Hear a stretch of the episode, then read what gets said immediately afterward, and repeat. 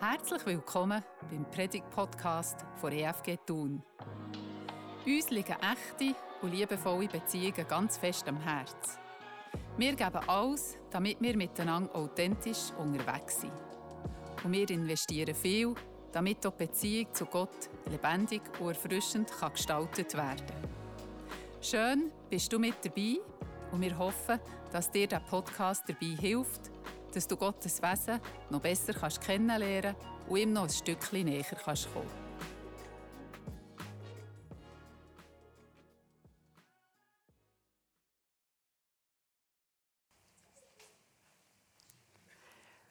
Auch von meiner Seite her, guten Morgen miteinander und seid alle ganz herzlich willkommen. So schön bist du heute Morgen da, vielleicht das erste Mal, wo du in unserer Reihe hockst. Vielleicht gehörst du schon fast zum Inventar bist herzlich willkommen. Tanja Humbel hat uns mit der Band durch die Anbetungszeit begleitet. Mein Name ist Monika Jost und ich freue mich, dass so ich euch darf durch den Morgen begleiten und ein Teil darf sein von diesem Gottesdienst. Ich bete noch gerade. Lieber Vater, ich danke dir einfach für das Privileg, dass wir hier zusammenkommen zum Gottesdienst feiern. Und ich darf dich jetzt einfach bitten, erfüll du uns darf dich um Gnade bitten, dass wir ruhig werden dürfen. Nimm weg, wo, was uns stört. Lass uns unseren Fokus auf dich richten. Danke, bist du gegenwärtig. Leg du die Segen auf all die Orte, wo jetzt auch dein Wort verkündigt wird heute. Ich danke dir dafür. Amen. Wir sind immer noch in der Predigserie «Eine gute Gabe Und als ich heute das heutige Predigtthema gesehen habe, habe ich ohne gross zu überlegen gedacht, wow, so cool, ich war begeistert. Es geht nämlich um das Thema Jubeljahr. Seien wir ehrlich, wer von uns wird das nicht mal nehmen, so ein Jubeljahr? Nicht ein Monat, nicht ein Wochenende, ein Jahr. Und wir wissen ja, dass biblisch ziemlich gefeiert wird, in einem anderen Rahmen als bei uns, aber ein Jahr. Ich habe es unterschrieben, ohne grösser nachzulesen. Bei genauerem Betrachten sehen wir, dass das Jubeljahr viel mehr beinhaltet, als alle 50 Jahre zu feiern. Dass Gottes Vision, sein Plan hinter dem, ganz etwas anderes ist. Es ist eine Berufung an uns Christen. Es ist ein Lebensstil, der durchaus auch herausfordert. Es ist aber auch ein Blick ins Herz von Gott, wo wir erhaschen dürfen und erkennen, was seine Absichten sind für uns als seine Nachfolger. Ich habe mich aber auch gefragt, als ich mich ein vertieft habe mit dem Thema. Ist es überhaupt zeitgemäß, das Thema Jubiläar? Könnte es nicht auch spitz gesagt ein bisschen utopisch fromme Vision sein? Oder vielleicht sogar ein bisschen provokativ, über das zu reden, während in vielen Orten dieser Welt Krieg und Unruhe herrscht, nicht zuletzt aktuell auch in Gottes gelobten Land. Die Vera Berger, sie gehört zum Predigerteam hier in der FG Thun, sie nimmt uns mit in das Thema und die Vera, du musst mir nicht jede Frage beantworten, wir dürfen nämlich auch lernen, auszuhalten, Fragende zu sein.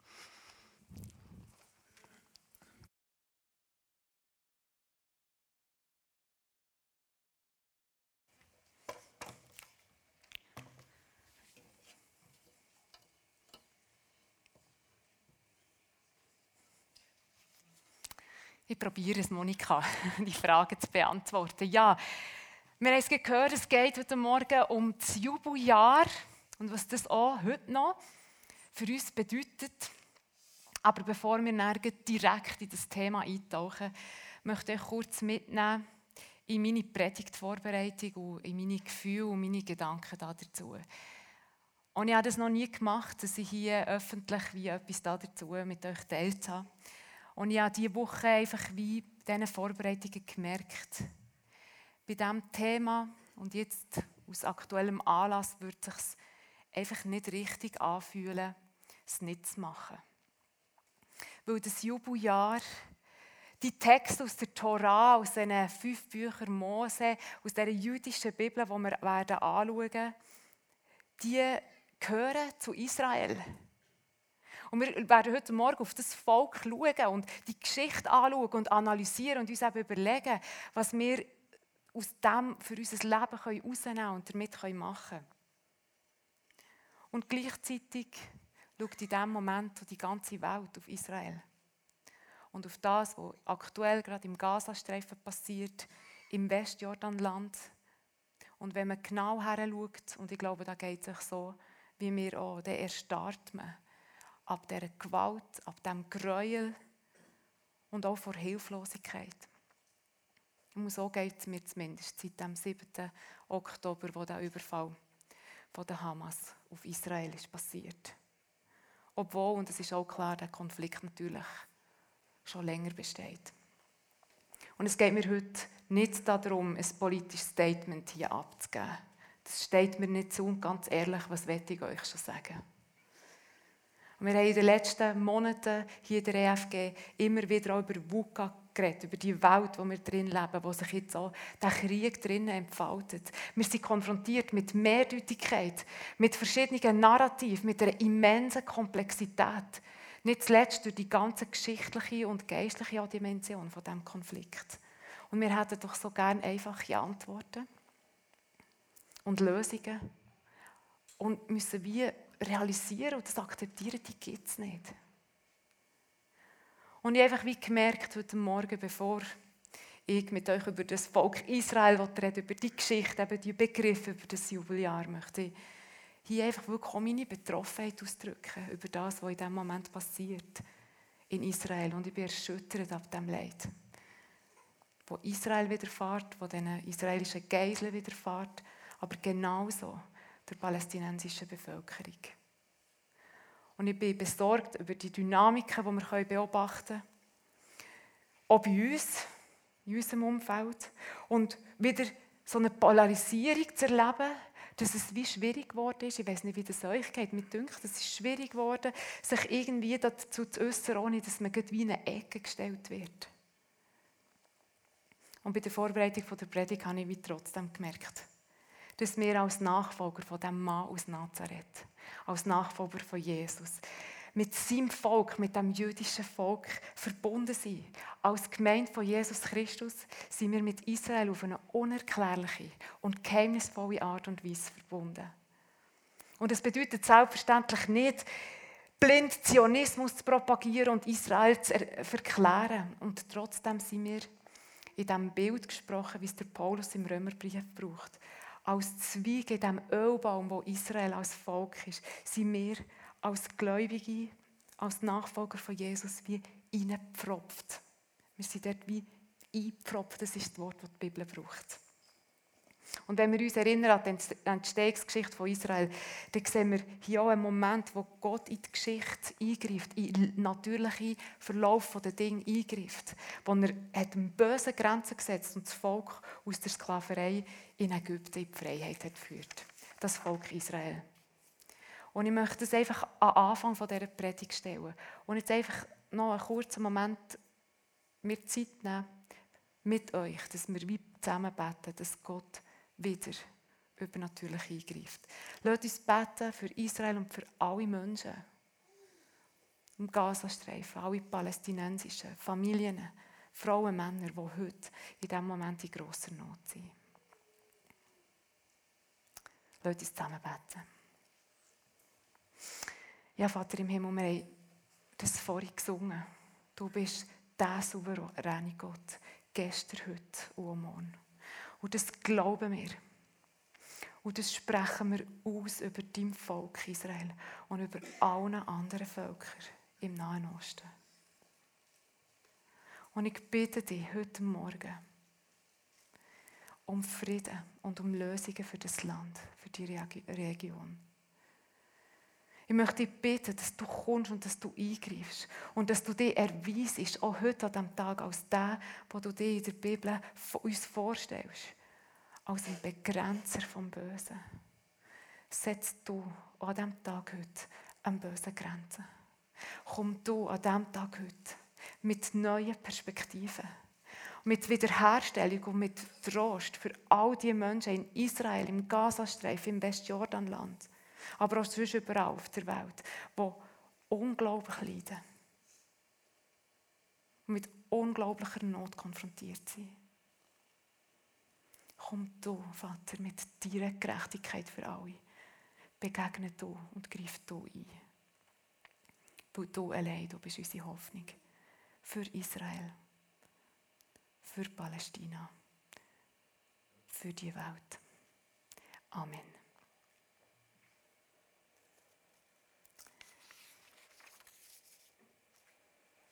Ja, das Jubeljahr. Es geht um ein Jahr, Monika hat schon gesagt, mit einer ganz speziellen Bedeutung. Und die Texte über das Jubeljahr, die gehören für mich zu den spannendsten, aber auch zu den merkwürdigsten Texten im Alten Testament. Und ich möchte kurz etwas sagen zum Begriff. Für das Jubeljahr gibt es auch noch andere Bezeichnungen, also falls ihr das mal lesen oder dem begegnet ähm, was das Gleiche bedeutet, das ist Jobeljahr, Jobeljahr, Halljahr oder auch Erlassjahr oder das Jahr von der Freilassung. Das hebräische Wort Jobel bedeutet wieder. Und Jobeljahr heisst es darum, weil man die Widerhörner, ihr seht es hier eingeblendet, die sogenannten Shofars, hat gebraucht als Blasinstrument zum Start von dem Jubeljahr. Bei der Übersetzung vom hebräischen Wort nachher Jobel oder Jobeljahr ins Latinische hat man einfach Jubeljahr daraus gemacht, weil es noch so ähnlich tönt und wie lautmalerisch wie passt hat. Also von dem Jubeljahr, wo Anlehnung an das Widerhorn, ist das Jubeljahr geworden. Wo man ja gemerkt hat, das ist auch nicht ganz falsch, weil es in diesem Jahr auch ganz viel Jubel hat gegeben. Doch um was geht es da? Um das Jubeljahr zu verstehen, müssen wir wissen, dass es eingebettet ist, dass es integriert ist ins Geheimnis vom Schabbat. Das Jubeljahr steht nicht einfach für sich allein, sondern es gehört zum Schabbatgebot. Der Sabbat oder eben der Schabbat ist der siebte Tag in der Woche basierend auf der Schöpfungserzählung im ersten Buch Mose. Der heilige Tag von der Ruhe, von der Erholung, vom Fest und von der Gemeinschaft. Hier ist der Vers eingeblendet aus 2. Mose 20,9. Da steht, sechs Tage sollst du arbeiten und alle deine Werke tun, aber am siebten Tag ist der Sabbat des Herrn deines Gottes.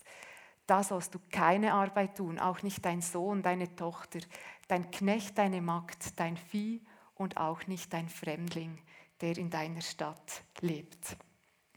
Sechs Tage soll er arbeiten, hat Gott seinem Volk befohlen, nachdem er es aus dieser 24 mal 7 Sklaverei in Ägypten hat befreit hat. Sechs Tage arbeiten und einen Tag ruhen.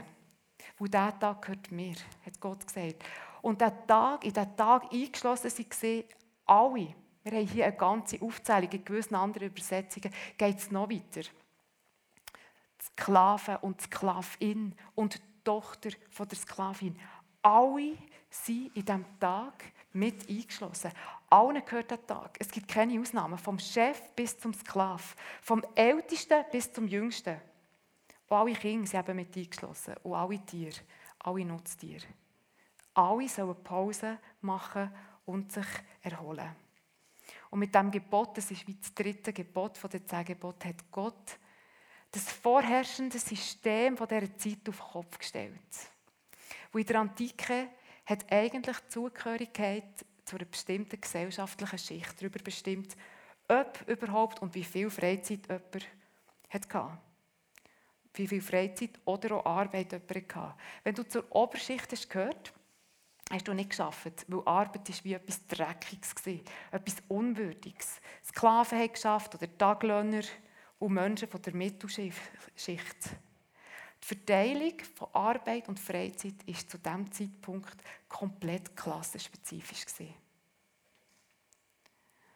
Und in das System sagt Gott, nein, macht es anders. Sechs Tage sollen alle arbeiten, alle. Wo Arbeit ist etwas Würdevolles. Aber auf der anderen Seite, an einem Tag der Woche, haben wiederum alle, restlos alle, das Recht auf Freizeit und auf Freiheit, wo man keinen Chef außer Gott, keinen Machthaber und keinen Befehlsgeber über sich hat und auch nicht irgendeinem Wirtschaftssystem ausgeliefert ist. Und wir merken vielleicht, der Schabbat hat nicht nur eine geistliche, religiöse Bedeutung. Natürlich geht es an diesem Tag auch darum, Gott zu ehren und dass wir uns daran erinnern, dass wir nicht aus unseren Taten und Werken leben, sondern aus den Taten von Gott. Aus dem, von dem, aus dem, was er tut und was er gibt. Aber der Schabbat ist eben auch Schutz und Fürsorge für alle Menschen, besonders für die Schwachen. Man kann es so formulieren, dass der Schabbat jede Gesellschaft ausbremst, wo lehrt, dass Zeit Geld ist.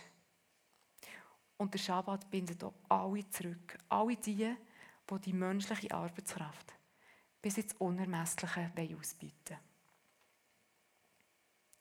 Aber nicht nur der Schutz der Menschen und der Tiere liegt Gott am Herzen, wenn wir diese Texte studieren, sondern auch der Schutz der Natur. Nebst dem Schabbattag, an jedem siebten Tag, hat Gott darum auch jedes siebte Jahr zum Schabbatjahr, zum sogenannten Schmitta-Jahr bestimmt. Jedes siebte Jahr ist das Volk Israel aufgefordert, die Arbeit auf dem Feld zu ruhen. Und wir lesen das zum Beispiel in 3. Mose 25 ab den Verse 1. Und der Herr sprach zu Mose auf dem Berg Sinai. Er eben die Gebote hat für das Volk Israel. Rede zu den Israeliten und sag ihnen, wenn ihr in das Land kommt, das ich euch gebe, soll das Land Sabbatruhe für den Herrn halten. Sechs Jahre sollst du dein Feld besehen und sechs Jahre sollst du deinen Weinberg beschneiden und seinen Ertrag ernten. Aber im siebten Jahr soll das Land eine vollständige Sabbatruhe für den Herrn halten. Auch hier finden wir den Rhythmus, sechs Jahre arbeiten, ein Tag Pause, Ruhe und Erholung. Und nebst dem regenerativen Effekt vom, für das Ackerland hat die Brache, also die unbewirtschaftete Zeit, noch weitere Auswirkungen gehabt, nämlich zum Beispiel auch für die wilden Tiere. Also nicht nur Nutztiere, sind im Blick von Gott, sondern auch die wilden Tiere. Ich finde das so faszinierend, weil die nämlich können profitieren in Bezug auf Nahrung und Lebensraum auf diesen Feldern. Und das waren, muss man sich vorstellen, riesige Flächen, wo der Mensch für ein Jahr hat in Ruhe gelassen Während einem ganzen Jahr. Wir haben kürzlich einen Teil von unserem Garten ein bisschen umgestaltet und weil sie dem, äh, umgestaltet, ja weil es in dem Moment noch zu heiß war, für das neu zu pflanzen, diesen Fleck, haben wir es einfach mal sein. Und ich habe noch so Äste drauf geschmissen, die ich eigentlich wollte entsorgen Und nach einem wirklich kurzen Moment, ich war erstaunt, wie wenig lang das, das hat, ist, hat habe ich realisiert, wie dieser Teil plötzlich hat angefangen zu leben. Wie, wie er ist bewohnt wurde von Tieren, insbesondere von Vögeln nur eine kurze Zeit und die Natur hat sich wie zurückgeholt, hat es wie können genießen und sich aneignen und dort Nahrung und Lebensraum finden. Und wir haben jetzt auch entschieden, das Fleckchen noch ein Zeitchen so zu stehen. Neben den wilden Tieren auf dem Feld haben auch die Armen von diesen Feldern profitieren, wo man nämlich ablesen durfte, was wild ist gewachsen. Zusätzlich ist in diesem Jahr auch eine spezielle Sozialsteuer an die Armen verteilt worden. Also innerhalb von, von einer Dorfgemeinschaft hat es wie ähm, der Zehnte gegeben, wo, wo man in diesem Schabbatjahr den Armen hat gegeben. Und es hat auch einen Schuldenerlass gegeben und israelitische Sklaven müssen freigelassen werden. Das bedeutet, wir lesen das vielleicht einfach so, aber wenn wir uns das mal bewusst machen, dass wenn man selber in Not ist gekommen, wenn man sich vielleicht sogar selber müssen, als Arbeitskraft verkaufen ist das Schabbatjahr wie ein Schutz gewesen, wo man hat wie gewusst, es ist zeitlich begrenzt. Es geht nicht über Generationen. Es gibt keine sogenannte Generationenschuld, sondern die Zeit von dieser Sklaverei oder von dieser Liebeeigenschaft, die ist begrenzt. Und mir ist aufgefallen, wie, wie umfassend das Thema eigentlich ist. Und ähm, dass auch unsere verschiedensten Parteien hier in diesem Land, politische Parteien, dass es ja genau die Themen sind, die sie ja bewirtschaften. Die SP, die SVP, die Grünen. Es geht nämlich um Sozialpolitik, es geht um Agrarpolitik, es geht um Ökologie. Es ist richtig ganzheitlich. Ich finde das faszinierend. Und an einer Formulierung bin ich noch geblieben hängen und die werde ich euch noch zeigen. In der Übersetzung 3. Mose 25, Vers 4 steht es so. Aber jedes siebte Tag, äh, siebte Jahr muss das Land ruhen. Es feiert einen Sabbat zu Ehren des Herrn. Ich finde das gewaltig, wie das hier aufgeschrieben ist. Also das Land feiert. Das Land feiert zu der Ehre von Gott. Und die Botschaft, die wie mir hier entgegenkommt aus diesem Vers, ist: Mensch, lass ab. Lass es. Verhindere das nicht. Und ich habe gemerkt, dieser Vers macht mich zutiefst demütig. Wo ich wie reingenommen werde, wie in einen Rhythmus, in einen Zyklus. Wo wir Menschen reingenommen sind, integriert sind, wo nicht wir als Menschheit vorgeben, sondern einfach wir als Teil davon uns können verstehen von einem grossen Ganzen, das grösser ist als wir selber.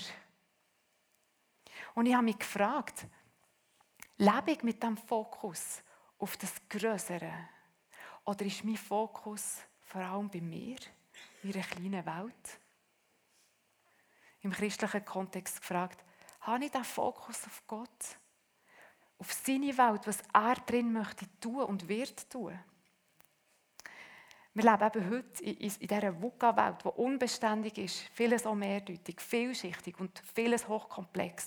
Und ich glaube, es ist entscheidend, gerade in Zeiten wie heute, dass wir unseren Fokus nicht verlieren. Und es ist jetzt ein ganz kleiner Exkurs, aber ich möchte es heute Morgen sagen, ich bin darum auch überzeugt, dass die Gemeinde, dass der Sonntagmorgen, das Killen wichtig ist. Als eine Zeit, wo wir uns gegenseitig daran erinnern können und wo wir gerade auch in diesen Anbetungszeiten, wie wir es vorhin hatten, unseren inneren Kompass neu ausrichten können, uns aufmachen können, aufschauen zu dem Gott, der das grosse Ganze hat gemacht und darin wirkt.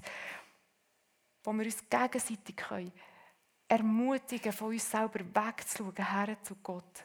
Zu dem Gott, der die Welt Schritt für Schritt, durch das ganze Chaos, durch den ganzen Schrecken und das Elend durchführt.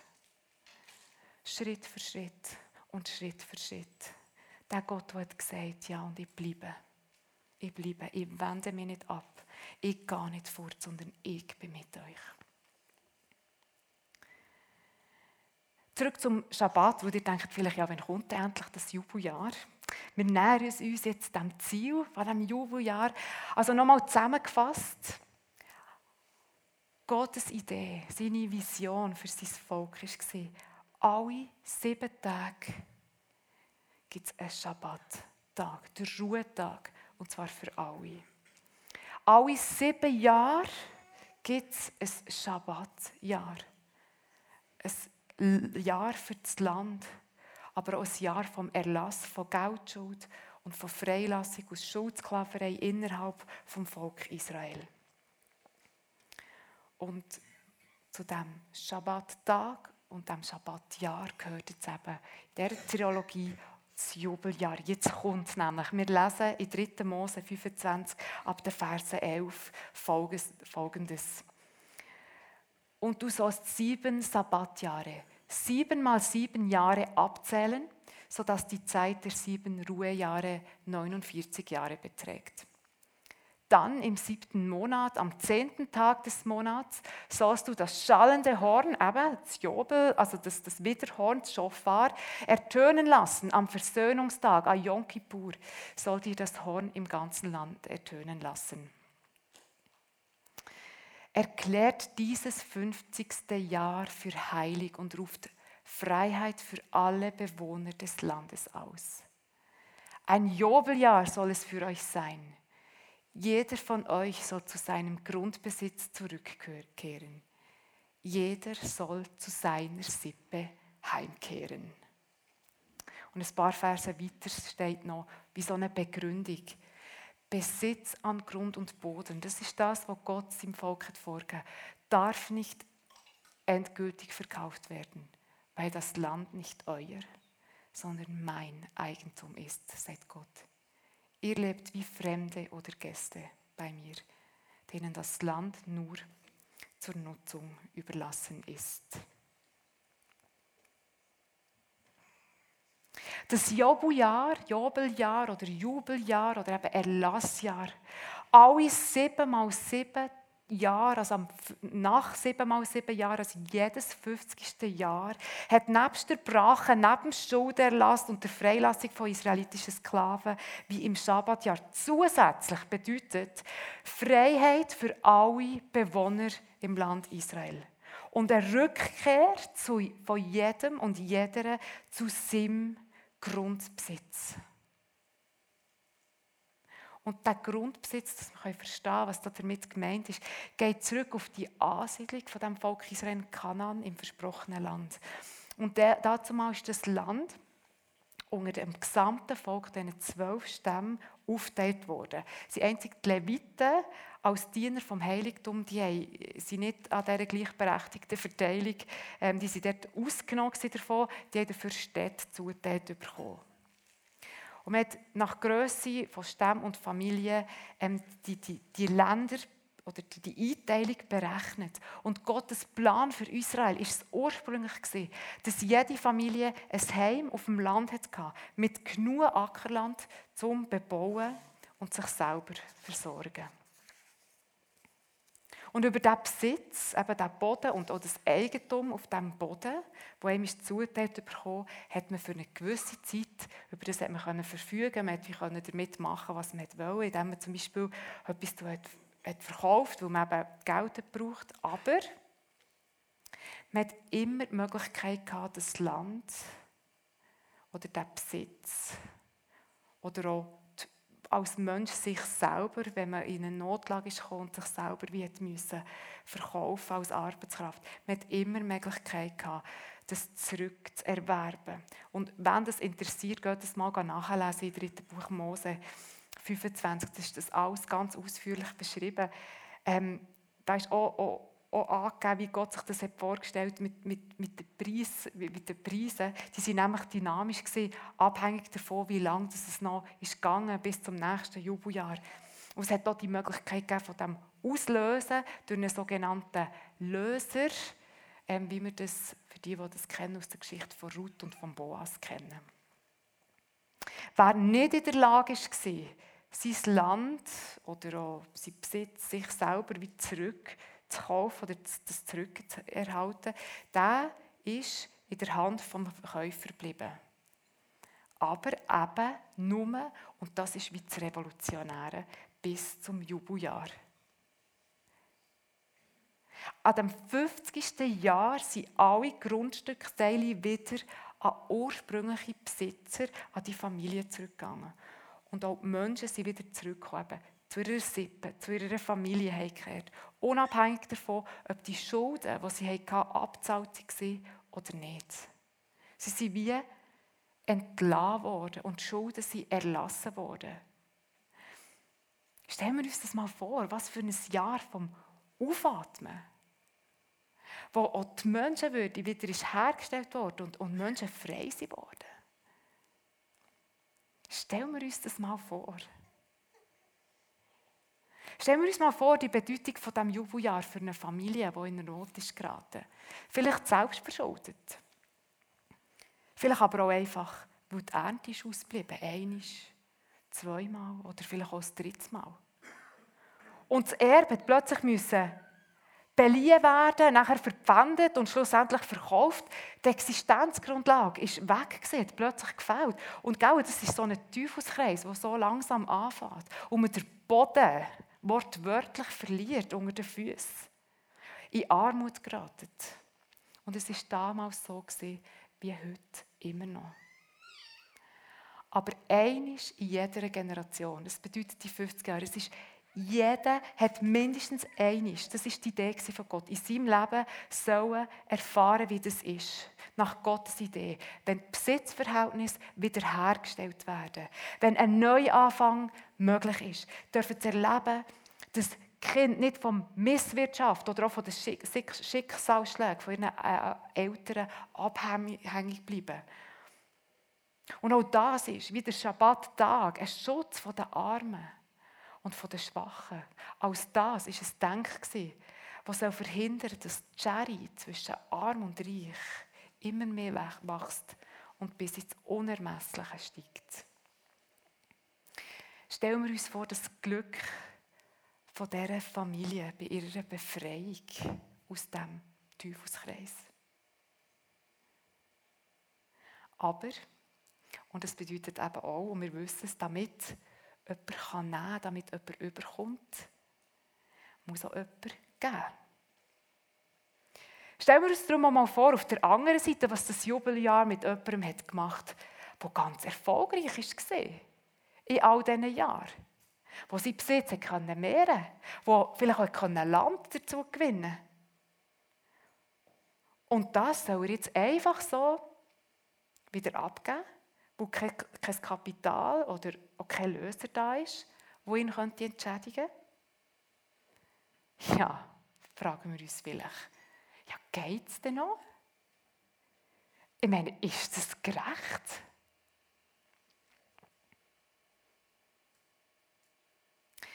Und jetzt frage ich euch, was denkt ihr? Wie oft ist das Jubeljahr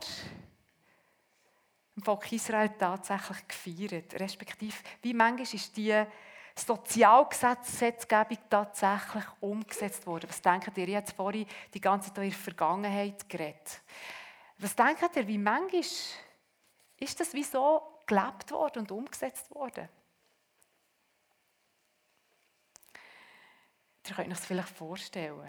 Es hat Widerstand gegeben dagegen, oh ja. Und es ist auch nicht verwunderlich von der führenden Schicht in Israel.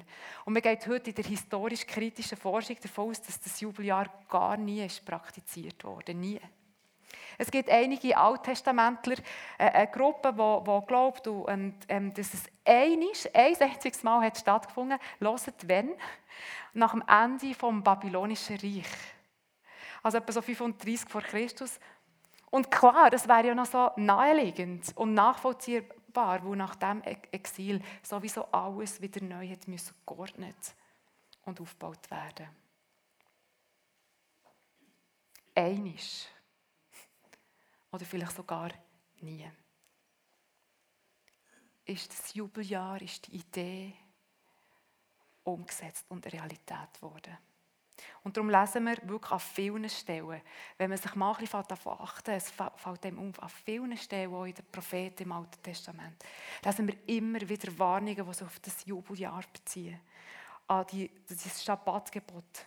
Und zum Teil lesen wir scharfe Kritik an die Grossgrundbesitzer, die Land haben angehäuft und aus der Not von anderen haben Profit geschlagen. Gottes Plan für sein Volk, für Israel, wäre ein anderer gewesen. Das Jubeljahr, wir merken, es ist eine, eine revolutionäre gesellschaftliche Vision.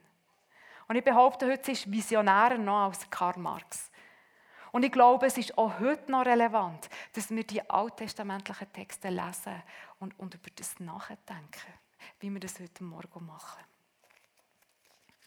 Was bedeutet das jetzt für uns?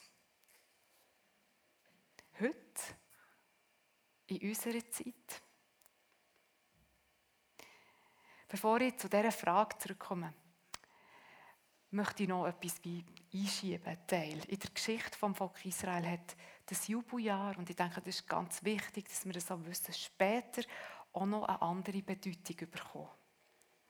Wo Jerusalem ist zerstört war, der Tempel ist in Trümmer gelegen, das Volk nach Babylon ist verschleppt worden, hat der Prophet Jesaja eine Vision gehabt, wo er mit folgendem Wort in Bezug auf das Jubeljahr hat beschrieben. Wir lesen das in Jesaja 61, Verse 1 und 2. Dort steht, der Geist Gottes ruht auf mir. Er hat mich gesandt, den Elenden gute Botschaft zu bringen, die zerbrochenen Herzen zu verbinden, zu verkündigen den Gefangenen die Freiheit, den Gebundenen, dass sie frei und ledig sein sollen, zu verkündigen ein gnädiges Jahr des Herrn. Merken wir den Bezug auf das Konzept, auf die Idee von dem Jubeljahr? Ein paar Jahrhunderte später hat Jesus genau die Vers in seiner ersten öffentlichen Predigt, sage ich jetzt mal, ja, für das Schlusszeichen in der Synagoge von Nazareth, hat er genau diese Verse gelesen und hat dann den staunenden Zuhörer gesagt, heute, in diesem Moment, hat sich das Wort, diese Schrift erfüllt.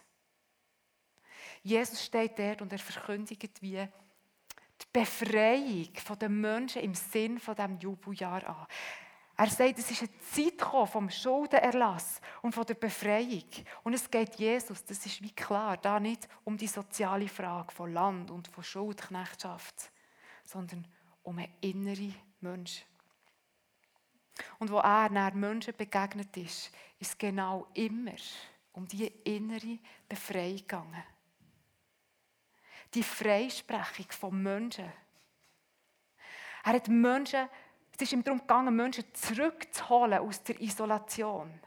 Zurück in die Gemeinschaft. Menschen wieder Vertrauen in ihr Leben zu geben und Freude daran zurückzugeben. Ihnen einen Neustart zu ermöglichen. Sie wiederherzustellen. Ordnung in ihrem Leben wiederherzustellen.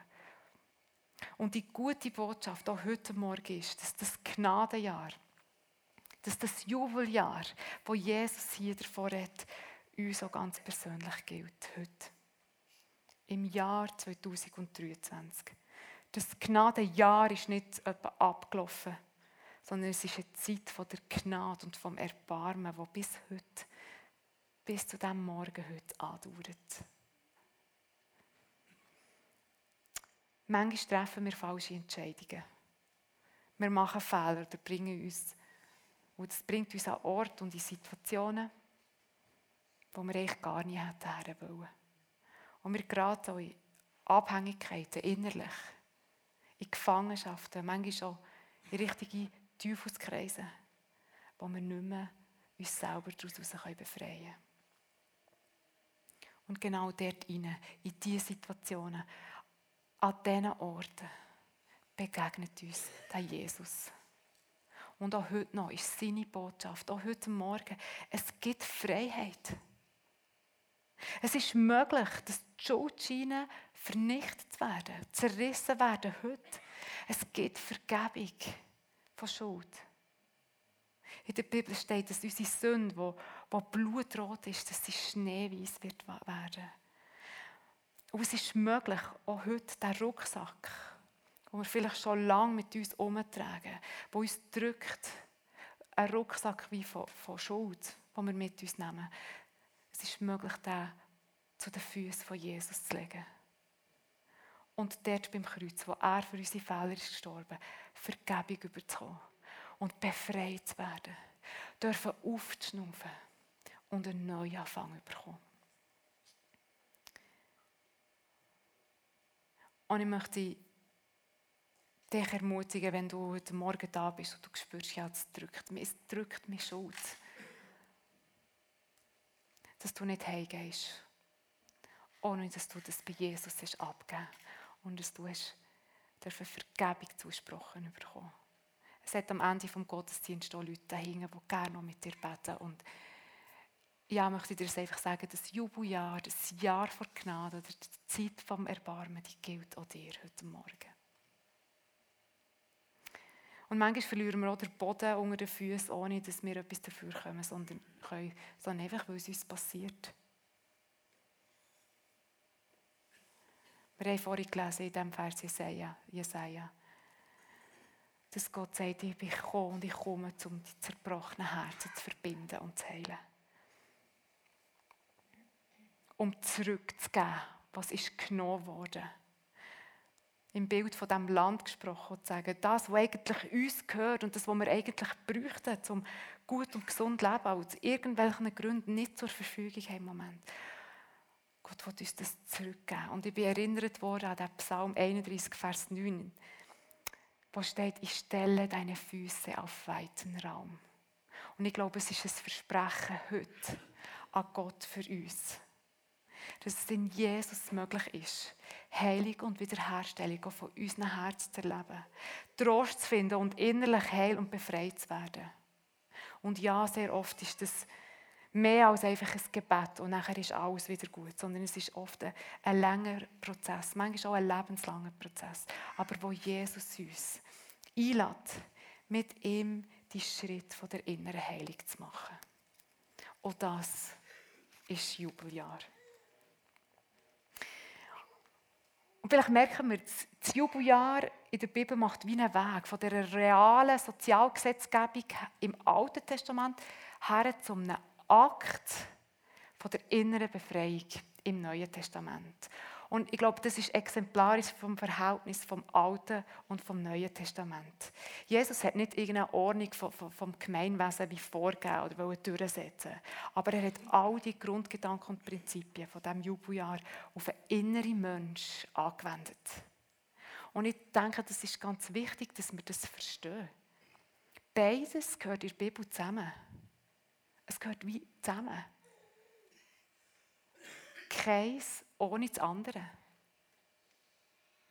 Und so ist es, wie Monika auch schon gesagt hat, einleitend, das Fenster wie auch, äh, das Jubiläum wie ein Fenster in die Zukunft, wo uns zeigt und darauf hinweist, was Gott mit dieser Welt vorhat, was sein Ziel ist, was seine Absicht ist für Israel, aber auch für uns, für die ganze Welt.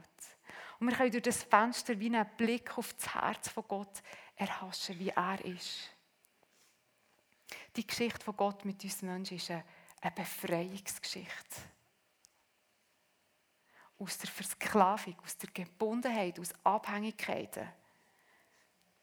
Egal, ob es uns als Menschen oder euch in unseren Innermensch betrifft.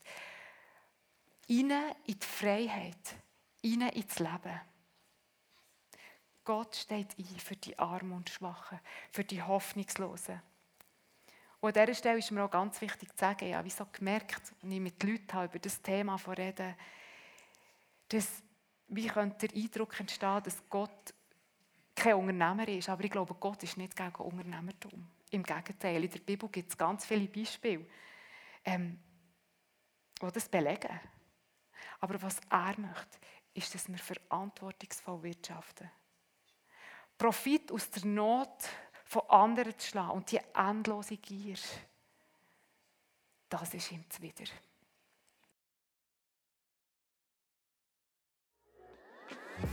Wir hoffen, du bist durch die Predigt gestärkt und aufgebaut worden. Du darfst den Podcast gerne mit den Leuten teilen, wo du denkst, die könnten jetzt auch von der Predigt profitieren. Wir freuen uns, wenn du auch beim nächsten Mal um dabei bist. Bis dann, bis gesegnet und behüte Gott.